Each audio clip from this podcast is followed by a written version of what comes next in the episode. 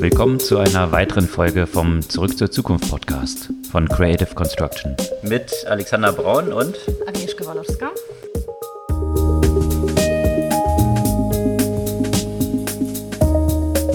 Was gab es Neues letzte Woche? Unter anderem die Quartalszahlen gab es letzte Woche. Und ähm, die sind nicht uninteressant. Von wem? Ja, von ganz vielen Unternehmen. also Es hörte sich so an, die Quartalszahlen. Ja, die Quartalszahlen, es ist ja doch klar von wem. Also vor allem von den ganzen Big Tech-Unternehmen, über die wir hier häufiger mal sprechen. Und das Interessante daran ist, die Entwicklung betrachtet man ja schon länger, ne, dass Tech-Unternehmen zu wertvollsten Unternehmen der Welt werden. Und im Moment ist es so, dass die sechs Technologieunternehmen, also Apple, Microsoft, Amazon, Alphabet, also Google, Facebook und Tesla, die sorgen für die Hälfte des Wertes von dem Nasdaq 100.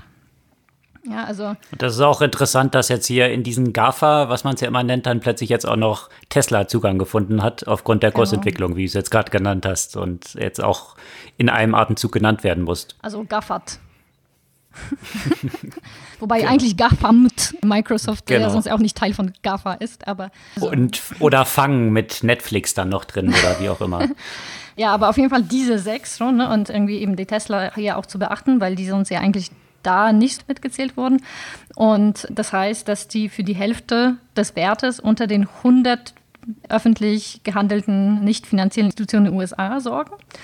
Und nicht nur eben bei Nasdaq 100 haben sie jetzt einen signifikanten Anteil, sondern auch bei S&P 500 sind sie, glaube ich, auch schon bei 22 Prozent. Das ist halt schon ein enormer Wert im Verhältnis. Ja, auf so wenige im Feld sozusagen. Genau. Genau, genau. Wenn man dann noch die Beteiligung der einzelnen Gründer an diesen Unternehmen dazu nimmt, die wiederum hinter diesen Unternehmen stehen, sieht man noch stärker, wie sehr sich diese Konzentration eigentlich dann auf wenige Personen mehr oder weniger Absolut. auswirkt. Jeff Bezos kann ja gar nicht so schnell atmen, wie seine, sein Reichtum wächst. Ja, tatsächlich gab es jetzt, und das hat irgendwie auch alle Rekorde gebrochen, einen Tag, wo er in einem Tag 13 Milliarden an Wert gewonnen hat. Natürlich hat er jetzt nicht irgendwie das in seinem Geldspeicher irgendwie rumliegen, nicht? sondern sind der Wert seiner Amazon-Anteile mhm. entsprechend äh, an einem einem Tag um 13 Milliarden gestiegen. Also es muss auch eine ganz schöne Achterbahnfahrt dann so sein, mit diesen paar Prozent, die es dann hoch und runter geht. so am Tag dann mal eben 13 Milliarden zu gewinnen oder wie ein paar Milliarden zu verlieren. Aber das würde ich mal sagen, ist ein bisschen mehr noch als ein First-World-Problem. Ja, allerdings, ja. Und meine, ein Grund dafür ist sicherlich ja auch die aktuelle Situation, die, die Pandemie. Die ganzen Unternehmen gehören ja auf jeden Fall zu den Top-Profiteuren. Da muss man sagen, dass die Entwicklung von Google, also von Alphabet, da am kleinsten ausfällt. Die sind ja dieses Jahr nur um 16 Prozent gewachsen im Vergleich zu Tesla um 279 Prozent. Von der Kursentwicklung. Von der Kursentwicklung, genau, von der Kursentwicklung. Mhm. Ja, schon, schon eine krasse Sache. Und was kam bei den Quartalzahlen dann so raus? Also, weil das ja sicherlich auch eine Reflexion auf die Zent oder das Zentrum eigentlich dieser ganzen Corona-Pandemie irgendwie wirft, um dort einen besseren, besseren Einblick zu bekommen, wie sich das tatsächlich auf die Unternehmen ausgewirkt hat. Ja, also ich habe jetzt so im Detail jetzt zum Beispiel bei Microsoft und Tesla gelesen, gelesen bin ich jetzt nicht so in hm. Details der Zahlen halt eingestiegen. Da ist natürlich Microsoft profitiert natürlich klar, interessanterweise aber nicht in jedem, in allen Bereichen. LinkedIn, das zu Microsoft gehört, die gerade ordentlich dabei Leute zu entlassen. Weil die ja viel Geld damit verdienen, was so Recruiting-Themen genau. angeht. Und das ist natürlich in der Corona-Zeit so ein bisschen Flatline gewesen. Exakt. Und, und natürlich das sonstige äh, Geschäft von, von Microsoft boomt natürlich mit äh, vor allem natürlich all das, äh, was jetzt so im Remote Office Bereich läuft. Ja, also das sind ja Leute einfach extrem darauf angewiesen, Teams und so weiter. Dazu werde ich später noch was erzählen, weil da gibt es ja sowieso einige Themen rund um Microsoft diese Woche wieder gewesen. Will ich nicht vorab ergreifen. Und natürlich Tesla, das ja auch wieder schwarze Zahlen geschrieben hat. Ne? Also das ist ja auch mit der Grund, warum Tesla da nicht mit aufgeführt wurde, weil auch wenn sich Teslas Aktienkurs ja immer wieder kräftig entwickelt hat, jetzt so mit den Zahlen, so jetzt was tatsächlich Umsätze bzw. Gewinne angeht, war das ja nicht immer ganz so auf dem Level.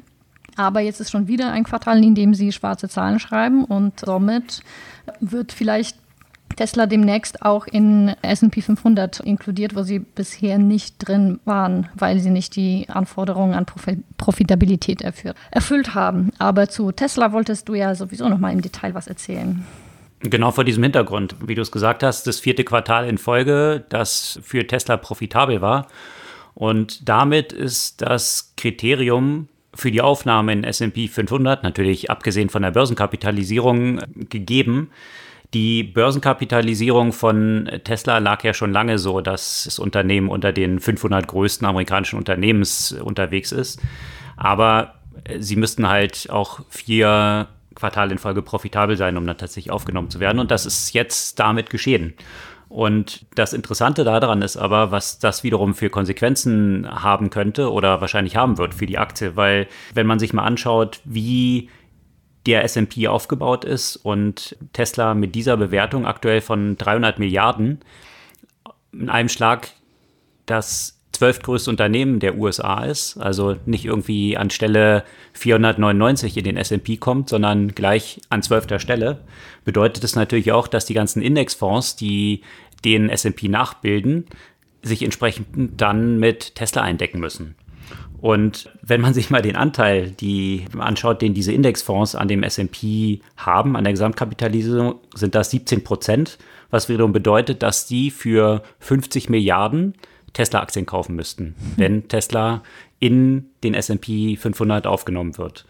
Und es gab ja in der letzten Zeit dann auch immer so Diskussionen, du hast ja vorhin selbst gesagt, die Tesla-Aktie allein in diesem Jahr um ja, fast 300 Prozent gestiegen da gab es immer die Diskussion drum, wer ist denn dafür verantwortlich, dass der Kurs nach oben geht. Und da hat man immer so auf Robin Hood gezeigt und gesagt, na gut, das sind irgendwie die ganzen Trader dort, die dort so unterwegs sind.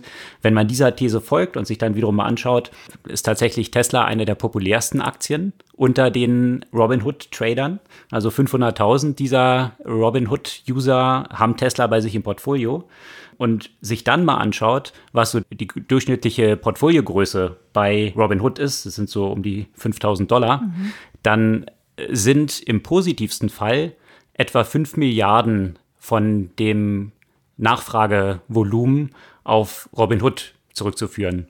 Wenn man diese 5 Milliarden jetzt mal vergleicht mit den 50 Milliarden, mit denen sich dann Indexfonds eindecken müssten, kann man sich so ein bisschen ausmalen, was für eine Kursbewegung das potenziell für Tesla nochmal haben könnte, wenn sie dann in den S&P 500 aufgenommen werden.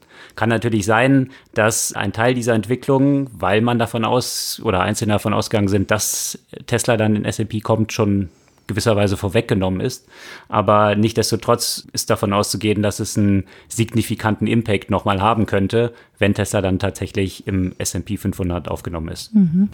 Aber das ist nur eine gute Nachricht von oder für Elon Musk, der ja irgendwie wirklich so Hans Dampf in allen Gassen aktuell dort unterwegs ist. Ich meine, SpaceX ist auch den meisten nicht verborgen geblieben, dass es jetzt eben hier einen Großteil der Arbeit eigentlich der NASA übernommen hat und dann mit Starlink dann auch noch eigene Satelliten im All platziert, die Telekommunikationsdienste dann weltweit abdecken sollen, also Internet über Satelliten. Und hier gibt es einzelne Prognosen, dass Starlink tatsächlich innerhalb weniger Jahre zum größten Telekommunikationsanbieter der Welt werden könnte. Und das hat natürlich auch so ein bisschen die Fantasie jetzt beflügelt bei SpaceX, die äh, jetzt dabei sind, nochmal eine Milliarde frisches Kapital aufzunehmen zu einer Bewertung von über 40 Milliarden. Also noch eine nette Story für Elon Musk. Und dann steht auch nochmal weil Tesla so gut gelaufen ist, eine weitere Ausschüttung an ihn an. Er nimmt ja kein Gehalt, sondern hat gesagt, dass er seine Kompensation einfach nur an den Aktienkurs koppelt und die Bewertung von Tesla. Und die ist ja, wie man so sehen kann, sehr gut verlaufen. Von daher hat er jetzt einen weiteren Zahltag zur aktuellen Bewertung von 2,1 Milliarden. Diesen hat es auch schon mal im Mai gegeben. Also es sind so zwölf Tranchen, die da vereinbart sind. Das wäre jetzt die zweite Tranche zu 2,1 Milliarden bei der aktuellen Bewertung. Also auch hier 4,2 Milliarden so in der ersten Jahreshälfte verdient. Sicherlich auch nicht der schlechteste Zahltag, den Elon Musk dort hat. Und das ist nur Tesla. Also noch nicht mit Starlink und noch nicht mit SpaceX. Und ich habe da so ein lustiges Zitat von dem Box.com-Gründer Stephen Levy gelesen, der so meinte, wie insane das ist, dass Elon Musk could soon be running the world's largest transportation company, aerospace company and telecommunications company all at once. Mhm. Also das, was man immer so, wie ist diese Comic-Verfilmung mit Robert Downey Jr., als ähm, Iron Man oder was? Oder? Iron Man, ja, mit dem man Musk ja immer verglichen hat, so ein Milliardär, der irgendwie überall unterwegs ist, scheint seinem zumindest Comic-Vorbild oder wie andere ihn sehen, immer näher zu kommen. Mhm. Ja. Und weil du ja erwähnt hast, ein paar Mal jetzt Robin Hood im Kontext von der Tesla-Aktie. Auch hier gibt es Neuigkeiten. Also Robinhood hat so ein bisschen Trouble äh, gehabt in der letzten Zeit. Darüber haben wir äh, berichtet von der eben Perspektive unter anderem des Selbstmord äh, eines der Anleger und noch so ein paar anderen Issues haben sie jetzt erstmal ihre Expansion nach Europa gestoppt. Und das ist natürlich von der Perspektive spannend, dass es in Europa und gerade in Deutschland, naja, einige Konkurrenten gibt, die sicherlich dieses Stück Kuchen äh, sich dann nehmen werden, das für sie dargelassen wurde. Also mit äh, Trade Republic, das vor nicht so langer Zeit weitere Finanzierung bekommen hat und jetzt gerade auch Scalable Capital, das ja auch eine ordentliche Finanzierung zu fast einer halben Milliarde Bewertung äh, reinbekommen haben. Also man muss sagen, so die Corona-Krise ist nicht schlecht für die deutschen Fintech-Startups, weil angefangen mit Penta, dann war ja Taxfix, Trade Republic und Scalable, die haben alle in den letzten, glaube ich, drei, maximal vier Monaten alle eine ordentliche Finanzierung bekommen. Ja, weil die natürlich genau in dem Segment unterwegs sind, die in der Corona-Krise eine ordentliche Entwicklung nach oben gesehen haben, im Gegensatz zu diesen ganzen anderen Travel-Startups aus Deutschland, hm. die jetzt so Flixbus und Get Your Guide, Tourlane, also lauter solche Stars, die ja mit super Bewertung unterwegs waren und jetzt natürlich frontal gegen die Wand gefahren sind, wenn plötzlich keiner mehr reist. Mhm. Und auch so ein Startup, was, was hier zum Beispiel, was mir sehr gut gefällt, ich habe mir auch so ein paar Koffer von denen gekauft. Horizon. Die, Horizon, ja. Habe ich jetzt auch gerade Koffer von denen gekauft, weil das natürlich im Moment ein sehr guter Zeitpunkt ist, um Koffer zu kaufen. Exakt, die haben jetzt gerade viele Angebote mhm. zu 50 Prozent und das hat einen Grund. Sie haben nämlich Insolvenz angemeldet. Mhm. Und das ist natürlich so die Kehrseite von den Entwicklungen, die, die jetzt hier so stattfinden. Einzelne Startups sind natürlich sehr beflügelt durch die Corona-Krise, andere wiederum gar nicht. Auch dieses ganze Scooter-Thema, mhm. Micromobility, da gab es auch eine interessante News jetzt zum Beispiel aus Paris, wo ja jetzt eine Ausschreibung irgendwie stattgefunden hat und drei von den, ich glaube, 15, die sich da beworben haben, durften es nur werden. Und das sind dann Tier und, wer ist noch geworden? Tier, Dot und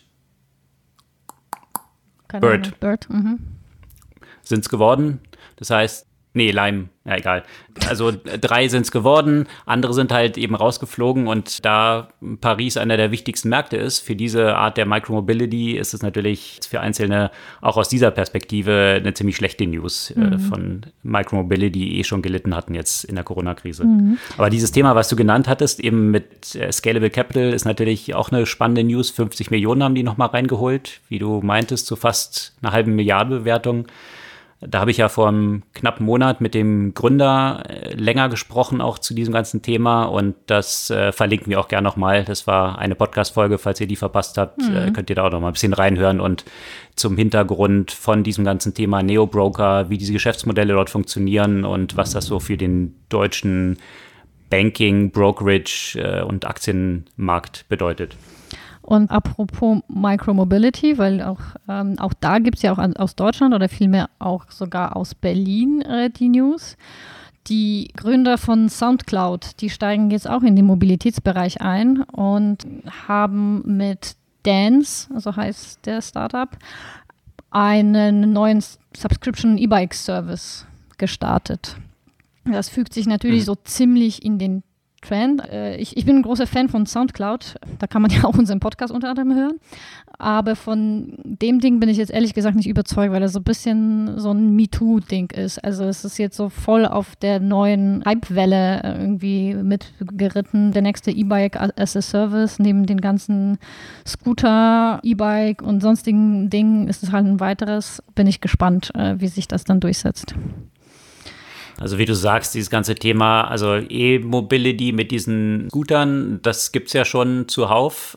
Fahrräder gab es auch zuhauf, bis die dann irgendwie so ein bisschen verdrängt wurden von dieser Scooter-Thematik. Da gibt es natürlich dann aber wie andere Modelle, so Swap-Feeds oder so, ähm, Startup, wo man auch einfach eine monatliche Gebühr bezahlt. Ja, hier ist es auch so, ne? Das ist jetzt auch nicht so einer, ja. der an der Straße stehen würde. Ja, ja genau.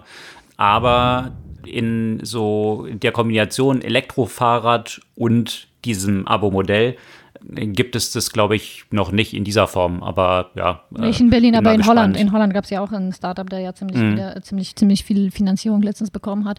Naja, bin ich, mm. werden wir dann sehen. Vielleicht gibt es da ja auch immer mehr Markt dafür. Jetzt haben wir ja schon darüber gesprochen, wie sich so ein bisschen der städtische Verkehr verändert mit weniger Autos, mehr Fahrrädern. Von daher, gerade für so große Städte wie Berlin, wo die Wege zum Teil ja auch lang sind, kann so ein E-Bike tatsächlich durchaus Sinn ergeben. Und das ist ja auch wiederum die interessante Entwicklung auch aus dieser Corona-Krise. Natürlich haben diese Anbieter, ob es jetzt die E-Scooter sind, äh, im Höhepunkt der Krise natürlich einfach so eine Vollbremsung mal hinlegen müssten, weil die Leute zu Hause bleiben mussten. Umgekehrt ist jetzt der Bedarf von Leuten, öffentlichen Nahverkehr zu benutzen, drastisch zurückgegangen. Mhm. Und das ist natürlich wiederum ein Boom-Moment für solche Micromobility-Themen, ob jetzt mit Fahrrädern oder so Scootern. Mhm. Also zwischenzeitlich so ein Tal, was wir durchlaufen haben, aber vielleicht jetzt die Chance, tatsächlich die Mobilität in der Stadt ziemlich stark in diese Richtung zu verändern. Und diese Micromobility auf Scooter-Basis hat man ja festgestellt, die wurde bisher ja immer eigentlich nur dafür benutzt, wenn man sonst eigentlich gelaufen wäre. Also hat nicht irgendwie Fahrt mit Autos ersetzt. Jetzt in Kombination mit Fahrrädern könnte es natürlich eine ganz andere Möglichkeit bieten. Und das in Kombination, ich glaube, die wollen sich so ein bisschen als auch so ein Stylo-Thema ja, da positionieren. Mhm. Ne? Also so ein, so ein cool designtes Fahrrad. Gibt ja auch so dieses äh, Fun Move, glaube ich. Mhm die ja auch sehr schick aussehen und relativ günstig, finde ich eigentlich, für so Elektrofahrräder da auch eine ganze Menge Geld geraced haben. Die muss man sich aber noch kaufen. Das mhm. wäre dann halt so in diesem Abo-Modell. Und sie haben dort, was ich gelesen habe, auch ja Bjarne Ingels, also diesen Big Architects, Superstar-Architekten da irgendwie als Investor auch mit dabei. Also das zeigt auch so ein bisschen klar diese Richtung auf, dass sie wahrscheinlich hier dieses Lifestyle-Produkt dort wie positionieren wollen. Mhm. Und noch ein, äh, noch ein Thema, das damit eigentlich auch eng verbunden ist, weil wir auch darüber gesprochen haben, wie eben bestimmte Startups in, in der Corona-Zeit äh, eher gegen die Wand fahren, andere gewinnen richtig an Traction. Weiteres Startup, das richtig Traction gewonnen hat, ist Delivery Hero. Und da gab es eine interessante ähm, News, dass die wohl kurz von dem DAX-Aufstieg stehen. Und zwar so als Nachfolger von dem anderen mal erfolgreichen Startup, das jetzt vor kurzem Insolvenz angemeldet hat, von dem wir auch schon ein paar Mal gesprochen haben. Also Wirecard natürlich ist damit gemeint.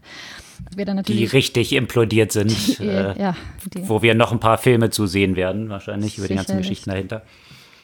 Aber das finde ich auch eine interessante Entwicklung, ist, was du gerade beschrieben hast. Natürlich so sämtliche Delivery-Themen sind natürlich total am Boom mhm. durch, äh, durch diese Corona-Thematik und ähm, das Lustige finde ich aber daran wiederum, dass dann Delivery Hero hier in den DAX gehen könnte, obwohl sie eigentlich im deutschen Markt ja gar nicht mehr unterwegs sind.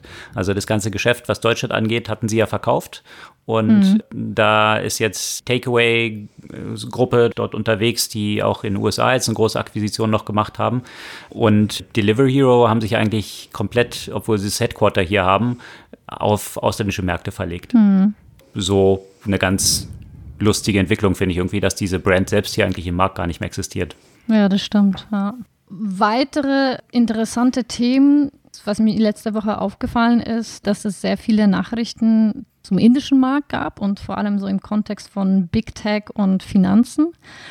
Da ist sowohl WhatsApp drin, und die wollen jetzt äh, damit starten, Projekte zu testen im Bereich Kredit, Versicherung und Altersvorsorge.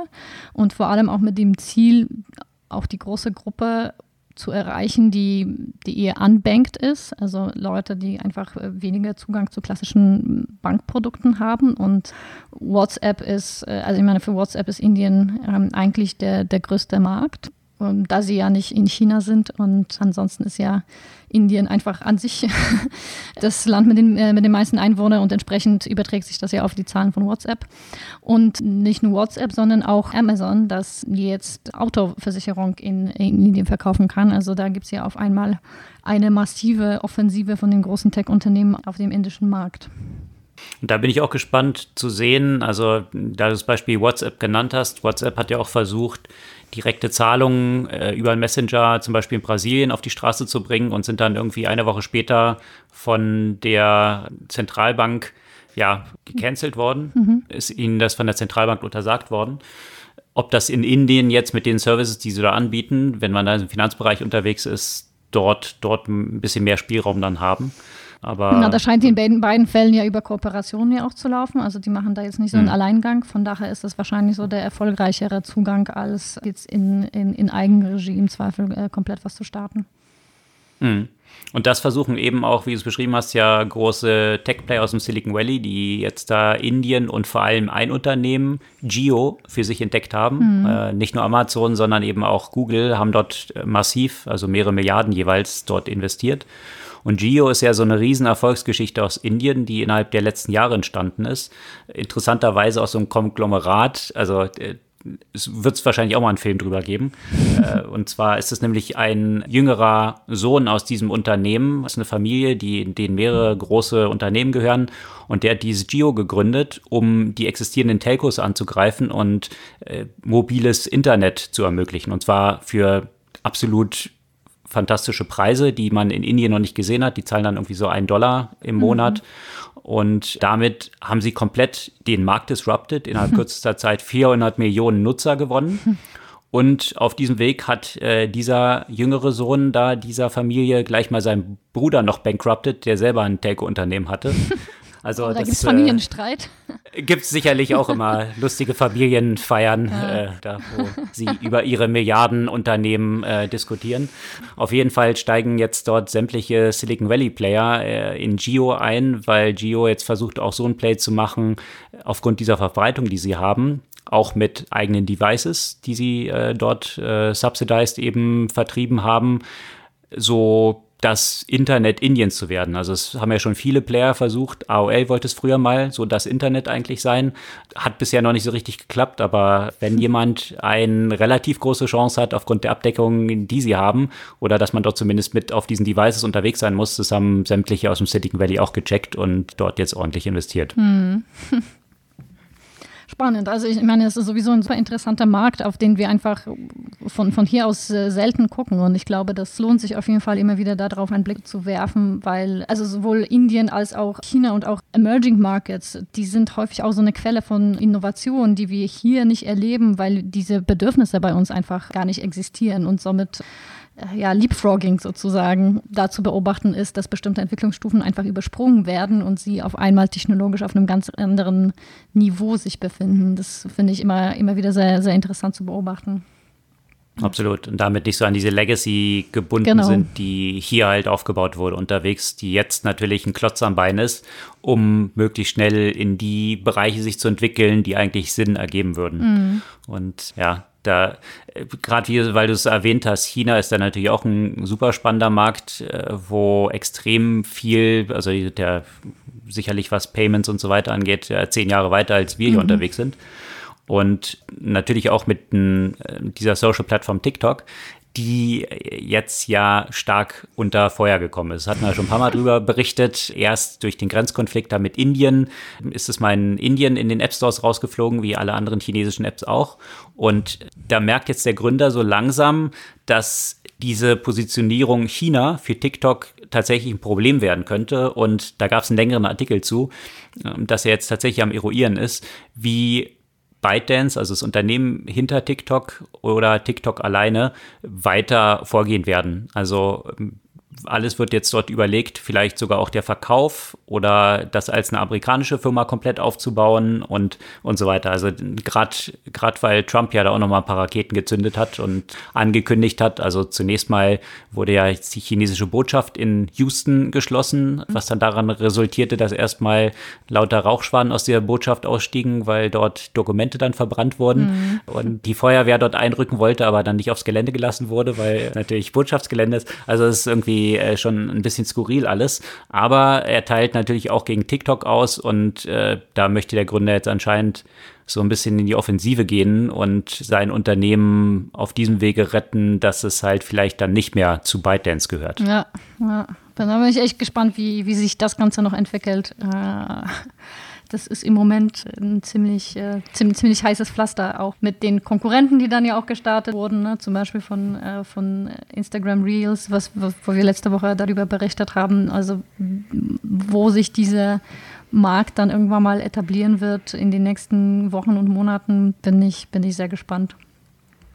Ja, und die Fragestellung, die letzte Woche, finde ich, noch eine ganz äh, interessante Diskussion dann war, ist ja auch, dass diese Diskussion darum, ob jetzt TikTok Zugriff zu, auf bestimmte Daten hat und was die damit machen, dass die eigentlich auch ein bisschen verfehlt ist, weil die Fragestellung ist ja nicht, ob TikTok das machen kann, sondern müsste eigentlich eine Fragestellung sein, was wird denn durch einen App Store, wie es jetzt mhm. irgendwie Apple oder auch äh, Googles äh, App Store jeweils ist, was wird denn durch diese ermöglicht?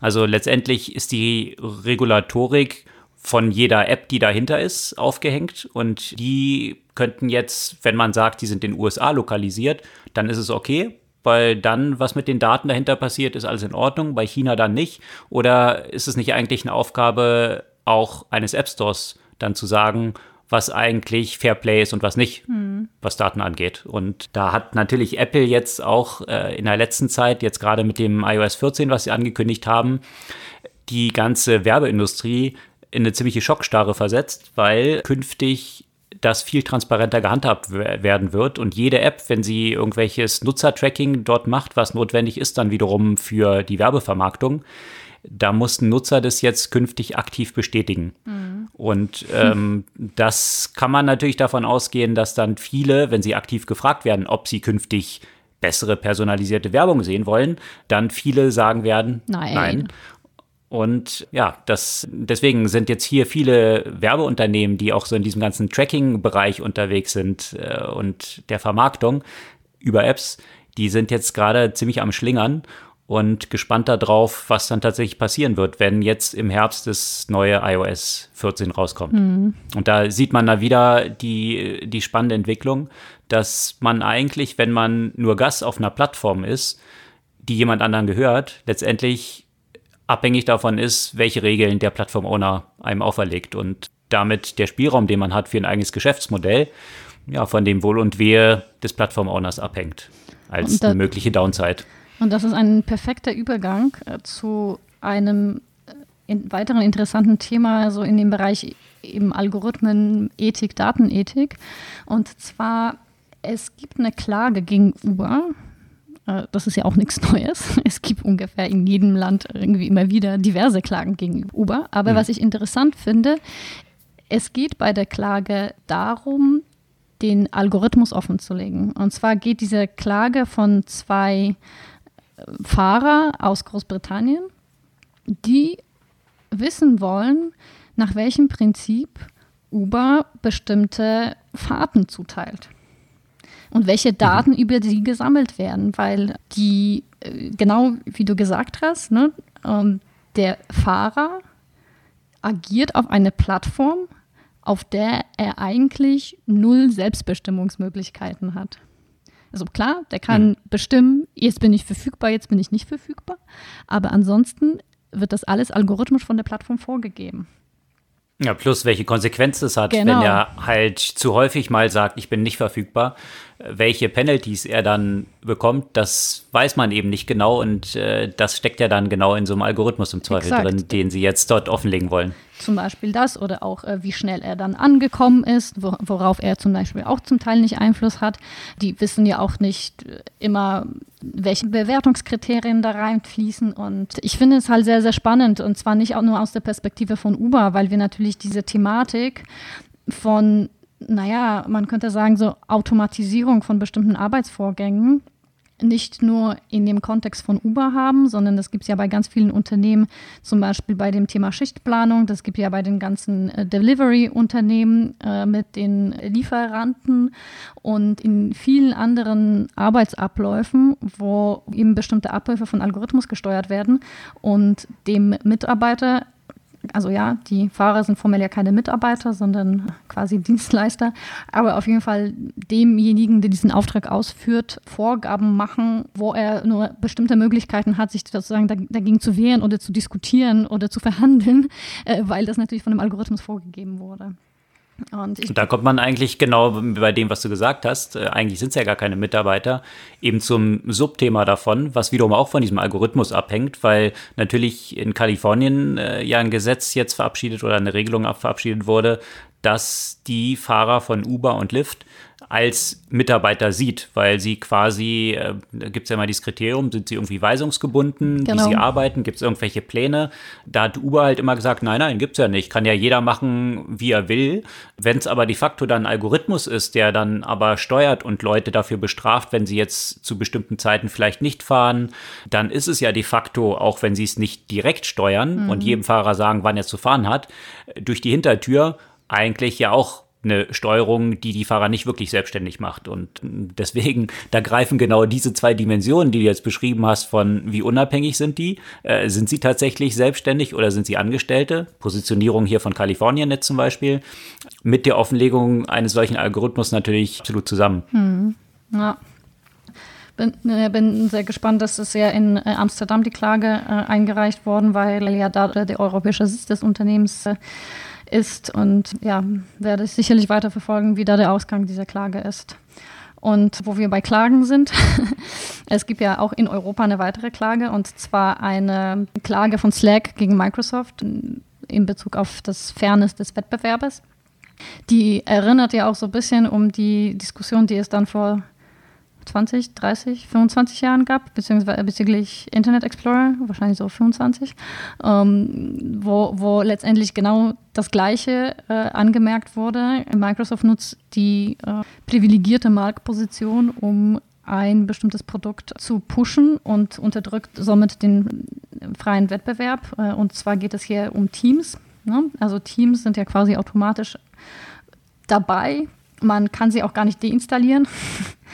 Und, und dagegen klagt Slack eben mit der Begründung, sie sind eigentlich das bessere Produkt, aber die Kunden haben ja nicht die Möglichkeit, das bessere Produkt zu nutzen, weil eben Teams von Microsoft so gepusht wird in dem ganzen Office-Ökosystem. Das finde ich eine interessante Entwicklung, äh, gleich aus mehreren Dimensionen, mhm. weil dass es nochmal so weit kommen würde, dass Microsoft wieder wegen was Ähnlichem am Pranger gestellt wird. Das, man hatte Microsoft, wenn ich jetzt irgendwie so mal, keine Ahnung, zehn, ja, nicht mal zehn Jahre, fünf Jahre mhm. zurückspule, da war ja Microsoft dermaßen abgemeldet und keiner hätte es im entferntesten vermutet, dass jemand mal wiederum vermuten könnte, dass Microsoft so eine marktbeherrschende Stellung habe. Mhm. Man hatte dann immer das, äh, den Fokus dann auf Google gerichtet und solche Player, die dann halt so mächtig geworden sind. Also kann man eigentlich sagen, äh, ist diese Beschwerde von Slack jetzt ein Beweis dafür, dass Microsoft da einen phänomenalen Turnaround ja irgendwie geschafft hat. Mhm. Und äh, ja, jetzt mit Teams dort natürlich Slack mächtig Kopfschmerzen bereitet, gerade was diesen ganzen Corporate-Markt dann angeht. Und ja, bin ich auch gespannt, wie sich das dann weiterentwickelt, wenn man so den Verlauf von solchen Wettbewerbsbeschwerden sich anschaut. Dann könnte sich vielleicht Slack auf einen positiven Entscheid zu seiner Beschwerde in fünf bis zehn Jahren freuen. ähm, in der Zwischenzeit haben sich die Kräfteverhältnisse dann aber schon so weit verändert, dass es dann eh egal sein wird. Also das, das ist halt immer so diese Schwierigkeit bei diesen, diesen Antitrust- oder ja, Monopol-Themen. Hm. Und plus, ich finde das echt gar nicht so einfach, ja, weil ich muss sagen, Jetzt, wo wir auch in dem ganzen Office-Kontext arbeiten, mit Teams, wo quasi alles integriert wurde, das hat für mich einfach im Moment einfach Mehrwert, also mehr Wert als, als Slack es hatte, auch durch die Integration. Also von daher, das ist jetzt nicht nur diese marktbehänderische Stellung, dass ich eigentlich mir nicht aussuchen kann, ob ich äh, Teams nutze oder, oder Slack. Aber wenn ich in dem ganzen äh, Microsoft, SharePoint und, und sonst noch was Office-Kontext arbeite, ergibt das einfach für mich mehr Sinn, Teams zu nutzen. Ja, also jenseits vielleicht von, von ein paar äh, Usability-Themen, die, die ich jetzt bei, bei Slack zum Beispiel besser finden würde. Hm. Das, Gut, aber das, aber das ist ja wahrscheinlich auch der, der Punkt der Klage. Mhm. Ich meine, wenn Leute das so entscheiden und sagen, guck mal, ich bin hier sowieso in diesem Office-Universum und all diesen Themen unterwegs, äh, dass dann für mich das mit weniger Hürden verbunden ist, dann Teams zu nutzen, dann ist es ja fair enough. Mhm. Aber die Frage ist, ob das dann pre-installed, in Anführungsstrichen installed in der Cloud oder wie auch immer, mhm. äh, dann, dann schon da so unterwegs ist oder ob man dann, wie man es damals mit dem Browser gemacht hat, äh, was ja dann der Entscheid war, gesagt hat, dass man äh, den Nutzer zuerst fragen muss, ob er jetzt eben den Internet Explorer oder was war das Netscape damals ja. äh, nutzen möchte. Ja. Und, und eben apropos Microsoft, da gab es ja auch noch mal habe ich mir angeguckt, das Teaser-Video von einem zukünftigen Office-Interface. Und da frage ich mich wirklich, wie, wie das dann am Ende umgesetzt wird, weil das ist alles irgendwie clicky, bunti und schön und irgendwie voll Fokus auf irgendwie schönes Aussehen. Ähm, aber ich habe das Gefühl, in diesem Teaser wurde erstmal gar nicht angesprochen, was tatsächlich eigentlich das Problem von dem ganzen Office Suite ist. Und das ist meines Erachtens jetzt nicht unbedingt dass, dass es nicht hübsch genug aussieht, mm, sondern eher die Informationsarchitektur, die Logik von bestimmten Vorgängen, bestimmten Prozessen, also vielmehr die User Experience als die Schönheit des User Interfaces. Von daher bin ich jetzt sehr gespannt auf dieses Update und ob er dann tatsächlich auch irgendwie tatsächliche Pains behebt oder das einfach nur so ein bisschen Rebrush macht, irgendwie in neuen Farben und irgendwie netteren Icons. Also es war auf jeden Fall, die das, Vorschau war sehr, sehr äh, enttäuschend. okay.